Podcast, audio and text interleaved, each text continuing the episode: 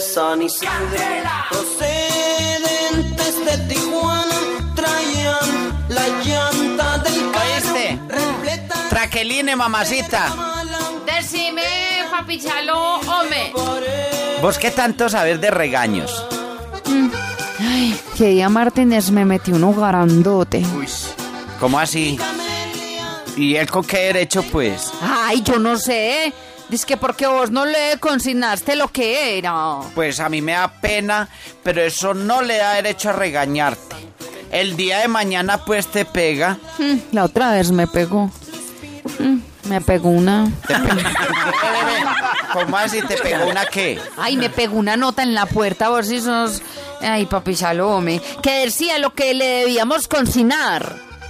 Ah, bueno, pero es que, ¿sabes? Yo te di a vos la plata y luego no le giraste al Martínez. Ja, Que si le giré. Mm, Parecía una pirinola, morra. ¿Cómo, cómo, cómo, cómo, cómo, cómo? Ay, que ese día me fui rápido como una pirinola palvada, un cobón. Ah, bueno. Y es que el Martínez no ha llegado. Lo mandé a hacer mercado. Mm, Pues hace rato pasó y lo dejó en la puerta. ¿Cómo así? ¿No lo metió? Sí, pero un ratico. ¿no? Vea, vea, ¿cómo así traqueline?